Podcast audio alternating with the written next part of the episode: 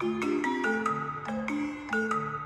écoutez Les Jongleuses, le podcast qui vous présente les histoires de vie inspirantes d'héroïnes du quotidien.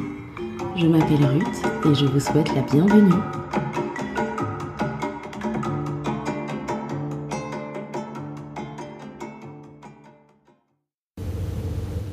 Dans ce deuxième épisode, j'ai la joie de recevoir ma grande amie Priscilla pour la toute première interview des jongleuses.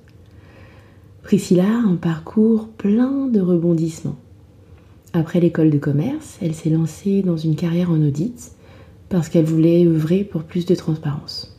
Et puis elle s'est aperçue qu'en fait c'était pas tout à fait sa place et elle a eu le courage de poursuivre d'autres rêves.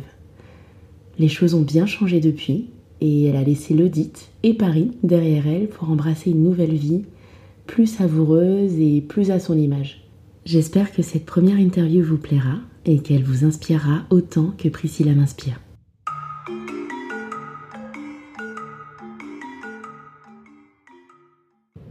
Hello Priscilla, bienvenue dans les jongleuses. Bonjour Ruth, merci de m'avoir invitée. En fait, je ne me voyais pas commencer cette euh, série d'interviews par quelqu'un d'autre que toi parce que je trouve que tu as un, parcours euh, hyper surprenant et tu l'as fait très tôt, euh, ton, revirement de, carrière. Mais je te laisse raconter et surtout, je te laisse nous raconter qui tu es avant tout. Alors, bah, j'ai 32 ans, je suis mariée, j'ai un petit garçon d'un an et demi. J'ai euh, grandi dans, dans, le Var, où j'ai passé euh, la plupart de mon enfance et, mon adolescence. Mhm. Mais euh, j'ai aussi beaucoup voyagé, de par mes origines, et pour le travail de mon papa qui était souvent expatrié. D'accord. Priscilla, on s'est rencontrés à l'EM il y a 13 ans maintenant.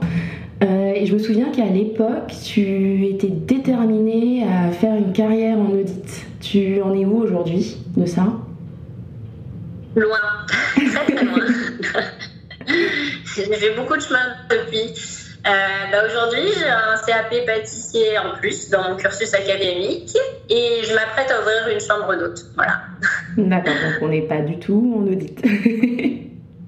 pas du tout.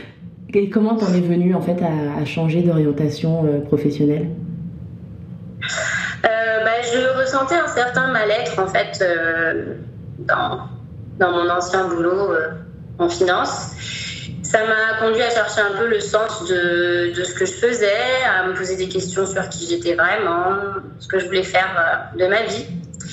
Et voilà, j'étais j'étais malade en fait à cause du stress que j'avais au boulot. Mmh. mon corps clairement m'envoyait des signaux pour me dire bon, y a quelque chose qui va pas quoi. Mm. Je supportais plus la vie en entreprise et il fallait que je change et que je fasse quelque chose.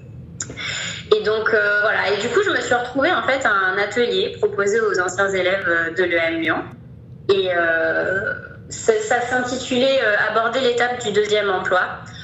En gros, c'était ouais, c'était dédié aux personnes qui, après une première expérience professionnelle, bah, cherchaient à changer ou à passer à l'étape suivante, mais qui ne mm-hmm. savaient pas comment s'y prendre pour le faire. Mm-hmm. Et euh, ils nous ont proposé de faire un exercice où on mettait deux colonnes sur une feuille blanche, un plus, un moins. Et il fallait en fait redescendre toutes les expériences qu'on avait eues, aussi bien professionnelles que euh, pendant le parcours académique.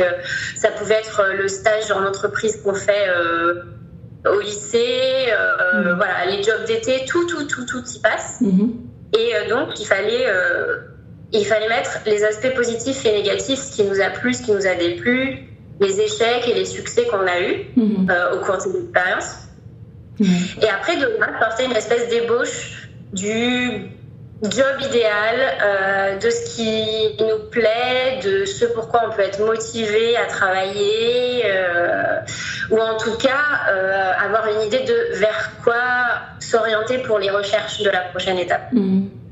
Et puis ça permet vraiment de d'écrire noir sur blanc en fait. Euh, euh, par rapport aux expériences qu'on a déjà eues, ça permet de comprendre en fait euh, qui on est à ce moment-là, parce qu'évidemment c'est un exercice qu'on peut faire plusieurs fois dans sa vie parce mmh. qu'on change, mmh. on évolue et du coup nos aspirations en même temps. et donc ça permet de comprendre à ce moment précis où on fait l'exercice, ben, qu'est-ce que j'attends de, de, ma prochaine expérience professionnelle. Oui, tout à fait. Voilà. Et du coup, ben moi, euh, ça m'a permis à ce moment-là de comprendre que euh, les grandes entreprises, c'était pas mon truc. Enfin, l'anonymat, en tout cas, qu'il y a dedans, ne correspondait pas. Euh, j'avais besoin de quelque chose de plus humain. Euh, j'adorais le côté relationnel d'un travail. J'avais besoin un peu d'international et de, de multiculturel. Mhm. Euh, et j'avais besoin surtout de reconnaissance dans ce que je faisais, de me sentir utile. Et j'avais besoin aussi de beaucoup d'autonomie. On me laisse un peu tranquille. et l'absence de créativité dans mon métier actuel aussi, c'était quelque chose qui me, qui me réfrénait et qui, faisait que j'étais pas bien. Mhm. Voilà. oui, je comprends tout à fait. C'est vrai que ces grosses boîtes, euh, ça peut avoir un, un, aspect un peu militaire, un aspect euh, qui anonymise un peu. Et c'est vrai que ça peut être un peu, euh, un peu déshumanisant. Moi, j'avais un peu ressenti ça en, en, conseil aussi. Donc, je comprends complètement ce que tu dis. Et du coup, une fois que tu as fait cet exercice-là, tu as compris un petit peu qui tu étais, tes attentes et ce qui ne t'allait pas dans ton boulot. Mais enfin, quand même, entre l'audit et la pâtisserie, c'est pas ça qui fait faire un tel gap. Du coup, qu'est-ce qui t'a vraiment poussé euh, vers la pâtisserie? Euh, bah, C'est l'alignement de mes planètes, en fait. de suite à, à, cet atelier, à cet exercice, bah, je suis passée de l'audit à un job en interne, on va mhm. dire. Mhm. Euh, donc, je suis passée d'un CDI à un CDD. et c'est important pour la suite. et et après, euh, dans ce deuxième emploi, euh, ça allait toujours pas. Je, sentais qu'il y avait encore des choses à creuser, à changer, à mhm. bouger. Euh, et bon, je pense que toutes les personnes qui sont passées par une reconversion de ce type sont sûrement passées aussi par, par ça. L'obstacle principal au départ, qu'on se le cache pas, c'est l'argent. La crainte de changer de statut social, euh, voilà, je suis passée d'un CDI à un CDD euh, et là, en gros, je m'apprêtais à passer d'un CDD à un CAP et à des emplois super précaires euh, d'intérimaire. Mhm. fallait que je retourne à l'école pour me former en pâtisserie et arrêter de bosser du coup pour le faire. Et en fait, j'ai commencé à me renseigner parce que je sentais quand même qu'il y avait un truc au niveau pâtisserie, alimentaire, cuisine, tout ça j'avais l'idée de ce, de ce salon de thé en fait mm. euh, dans ma tête qui trottait et en discutant avec mes amis qui me connaissaient très bien euh, penser à ce genre de choses pour moi me disaient ah mais pourquoi tu montes pas un restaurant carrément. Et j'ai commencé à me renseigner. J'ai obtenu une place dans une école de pâtisserie pour un CAP pâtissier pour adultes en reconversion. Ouais, ça existe. Mhm. Il n'y a pas beaucoup de places, c'est assez prisé, c'est sur dossier.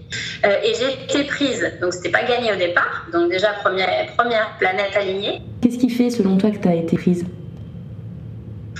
Euh, je pense que c'est le fait d'être venu avec un projet précis en tête, en fait. Mm. Et là, pour le coup, c'est mon, c'est mon bagage EM euh, e Lyon qui, je pense, m'a aidé à présenter les choses correctement et, de façon structurée. Et du coup, euh, ils se sont dit, bon, bah, elle va, elle va pas partir dans tous les sens après la formation. donc voilà, donc ça, c'était le, la première planète alignée. Mm-hmm. Et après, j'ai obtenu un CIF, un congé individuel de formation. Oui. Euh, qui me permettait d'avoir un salaire pendant euh, ma formation en pâtisserie et, euh, et, ça me finançait la quasi-totalité de la formation, donc, ce qui était super. Et pareil, c'est sur dossier aussi, les places sont limitées. Donc ça faisait deux planètes alignées. c'est pas mal. et ensuite, j'avais l'assurance d'être soutenue financièrement par le Pôle emploi. Oui à la fin de ma formation, euh, le temps de faire mes armes euh, dans quelques pâtisseries euh, à Paris et avant de créer ma propre boîte. et donc ça, c'était aussi un grand soulagement de se dire, ok, je suis pas non plus sans filet quoi, si mm. je saute. Et bon, après, il y avait aussi bah, le soutien moral et financier de mon amoureux, clairement. ça, c'était énorme. Mm. franchement, vivre à deux, avoir un compagnon de vie qui cautionne son choix, hein, qui semble euh, franchement ubuesque euh, au moment précis où, on prend, où on le prend. Je euh, m'identifie C'est juste précieux. C'est vrai. Et lui, il a, ton amoureux à l'époque, il l'a, il a bien accueilli ton projet? Oui, assez vite. et comme, comme tous ceux qui me connaissent bien, et en tout cas enfin, mes amis proches qui sont de la même génération que nous, euh, et lui, de me voir au quotidien, enfin voilà, il voyait que j'étais pas super bien. et me connaissant bien, il savait que, ça allait bien se passer et, euh, que je faisais le bon choix.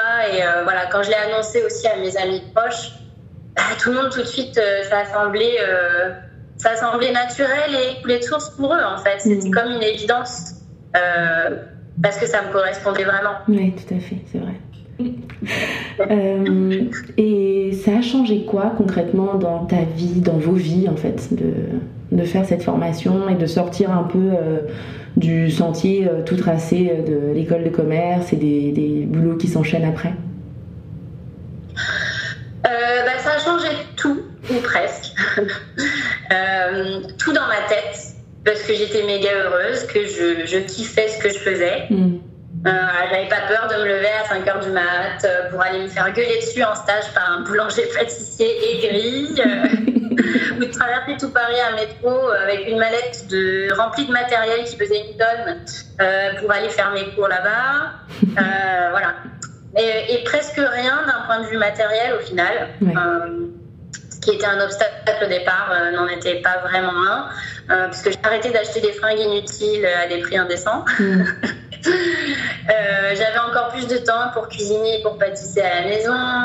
donc, et franchement, voilà, ça coûte moins cher au final que de commander à emporter ou de se faire livrer. Mmh, euh, et puis, voilà, comme je l'ai dit, mon, chéri me soutenait, donc euh, on partageait les frais proportionnellement à nos moyens. On était d'accord là-dessus. Mmh. Euh, et lui, il était heureux de voir que j'adorais ce que je faisais, que ça se passait super bien. et voilà. Donc à ce moment-là, tu es 100% aligné avec ton choix, avec ton amoureux, c'est limpide aussi. C'est vrai que ton entourage euh, trouve que c'est tout à fait euh, toi. Comment ça a été vu par la génération du dessus? Tes parents, par exemple euh? Ça a été beaucoup plus compliqué, forcément.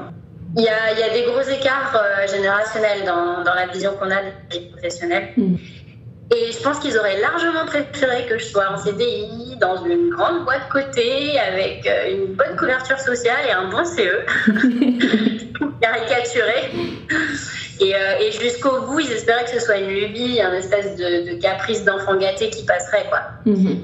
Et euh, ils n'allaient pas me lancer dans l'entrepreneuriat en risquant toutes mes maigres économies. D'accord. Et comment tu as, comment as géré ça, en fait? Euh, Après, ils me l'ont pas dit clairement. Je, c'est plus que je, je le ressentais intuitivement. Oui. et j'ai, j'ai passé outre, en fait parce que à partir du moment où on sait euh, qu'on a fait le bon choix, qu'on est dans la bonne direction euh, et qu'on sent qu'il faut y aller, euh, ben, peu importe en fait. Hmm. Et aujourd'hui, professionnellement, tu en es où en fait? Eh ben, Le CAP pâtissier en poche, j'ai enchaîné les expériences pâtissières en région parisienne mhm. et puis dans le sud de la France. Et, euh, et, finalement, bah, tu vois, mon projet de salon thé, euh, il s'est transformé peu à peu en projet de maison d'hôte à Grasse, dans les Alpes-Maritimes. Euh, voilà, pour suivre euh, bah, mes aspirations du jour, hein, comme je le disais tout à l'heure avec euh, l'exercice qu'on a fait là dans, dans, le, dans l'atelier. Ça évolue en fait en même temps que nous. Mm. Et donc, bah, pour concilier ma vie de maman et ma vie professionnelle, pour répondre à notre désir, à mon mari et moi, de, de devenir propriétaire, mhm. de s'adapter aux contraintes économiques et géographiques de, de l'endroit où on a décidé de s'installer, ben, voilà, on en est venu à ça. Mhm. D'accord. Donc, ton, ton, projet a évolué en même temps que toi, finalement c'est ça. D'accord. Et ce sera juste une maison d'hôte ou on pourra quand même encore manger des super gâteaux? ah bah, évidemment, c'était un peu bête de passer un CAP pâtissier et de pas en profiter. Surtout que j'ai clairement compris quand même que c'était mon truc. Oui, euh, je confirme justement. L'idée c'était de le mettre à profit et donc euh, du coup bah, je vais m'exprimer euh, dans les petits déjeuners que je vais proposer à mes hôtes. Euh, et puis, et puis on, va, on va développer plein de, plein de choses autour. Je vais faire des ateliers de pâtisserie de cuisine pour, les gens qui vont venir. Et, et, je vais proposer aussi des, des dîners en table d'hôte de temps en temps. C'est top, c'est vraiment top. J'ai hâte que, que ça voit le jour. Et ça voit le jour quand, du coup? Eh bien, prochainement, on espère. Là, on est, ça y est, on est sur la fin euh, des, des, préparatifs, on va dire. Mhm. On a fait des gros, gros travaux là, dans, la, dans la maison qu'on a achetée. Euh, donc, je pense que d'ici euh, un gros mois, voilà, on devrait, on devrait pouvoir ouvrir. D'accord. Euh, vous, vous, pourrez retrouver euh, euh, les informations concernant la, maison d'hôte de Priscilla. Si tu veux bien nous donner le nom. Ça s'appelle La vieille ferme de Grasse. Parfait. Et eh ben vous pourrez retrouver ça sur l'Instagram du podcast si vous voulez avoir plus d'informations. Parce que ça vaut le détour. Hein. Priscilla qui cuisine et qui reçoit, c'est pas mal du tout. Euh, alors au début vous étiez en région parisienne, assez naturellement. Euh, quand on a fait une école de commerce, c'est là qu'on atterrit, puisque les sièges des grosses boîtes sont là-bas. Et là vous êtes dans le sud. Comment Alors personnellement, moi c'est quelque chose qui a été euh, dur à mettre en œuvre. Ça a été compliqué pour moi de me dire bah oui oui on peut quitter Paris, il y a une vie en dehors de Paris. Donc nous on a choisi l'étranger pour commencer, mais vous vous avez choisi le sud. Donc comment ça s'est passé pour vous ce départ de Paris? Qu'est-ce qui a motivé ça? Comment vous avez mis les choses en œuvre en fait? Alors, on a passé au total à peu près 6 euh, ans à Paris. Mhm. Donc, ça fait, quand même beaucoup. Mhm. Effectivement, euh, c'est pas facile de, partir. Euh, on, venait de, se marier à ce moment-là. Mhm. Et puis forcément, ben, on pense à l'étape d'après. Euh, on commençait à réfléchir à tout ça et on ne se voyait pas vraiment fonder une famille à Paris. Mhm. Euh, on n'arrivait pas à, l'envisager et encore moins devenir propriétaire là-bas. Donc, au final, c'était bien quand on était un jeune couple de cadres dynamiques, euh, avec de bons salaires. Euh, mm.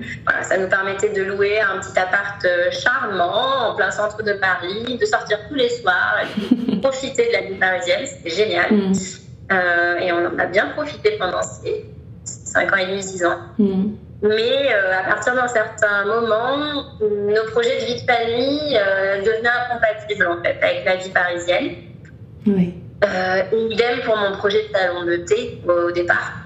Mhm. Je me voyais pas trop le monter à Paris, il y en avait déjà plein, euh, et puis les, beaux commerciaux sont hors de prix à Paris, donc ça me semblait un peu difficile.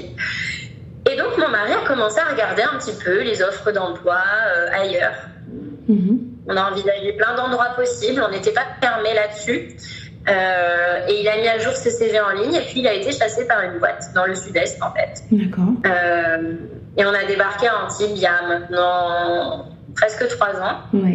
Euh, on n'y avait pas pensé au départ et puis finalement on s'est dit ah mais c'est pas bête.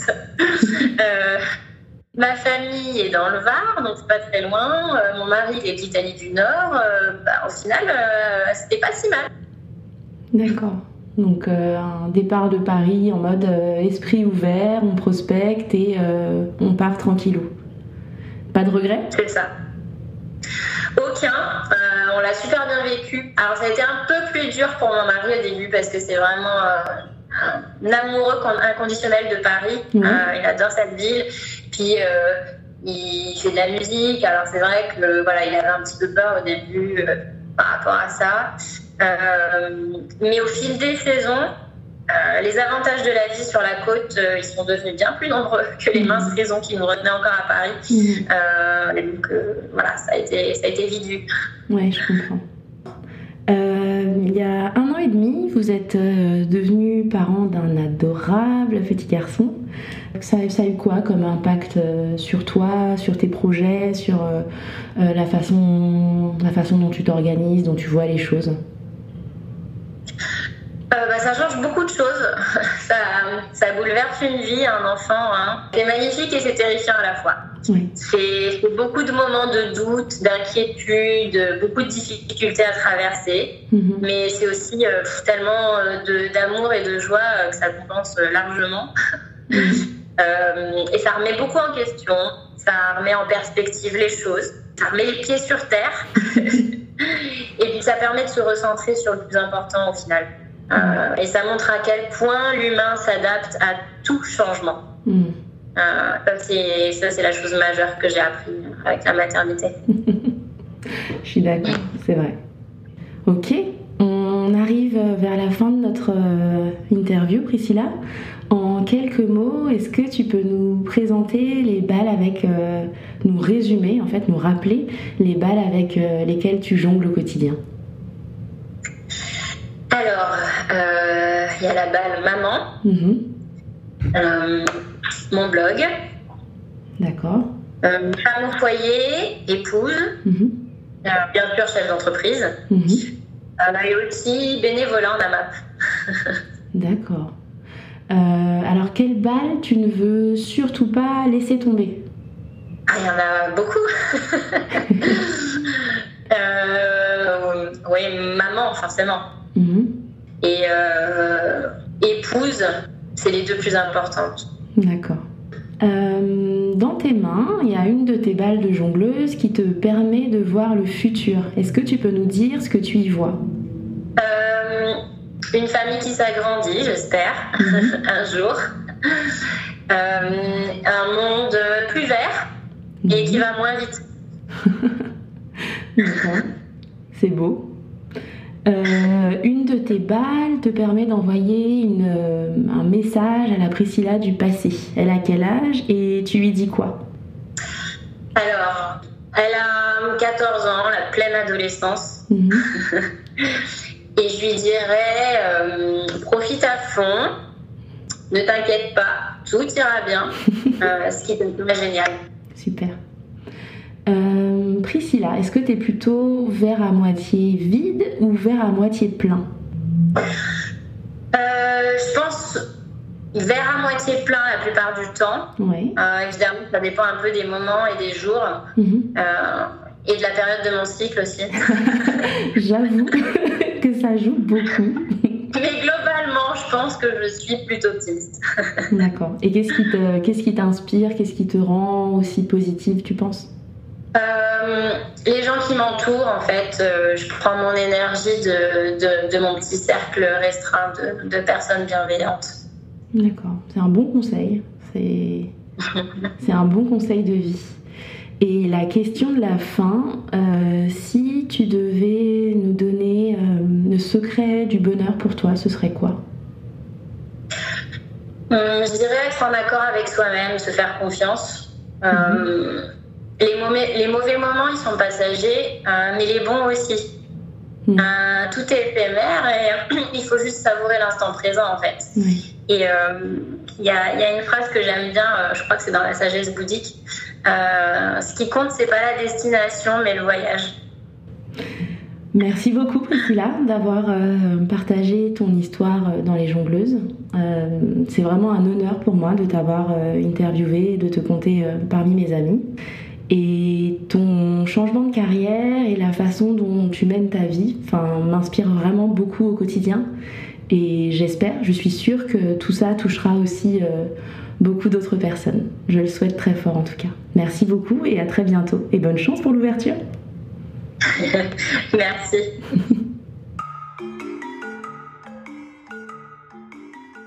C'était la première interview des jongleuses. Vous pourrez retrouver les informations concernant la chambre d'hôte et le blog de Priscilla sur les pages Instagram ou Facebook du podcast. Et si vous aimez ce podcast, abonnez-vous sur ces pages pour ne rater aucun épisode. Et puis n'hésitez pas à laisser un avis sur votre plateforme d'écoute. À dans deux semaines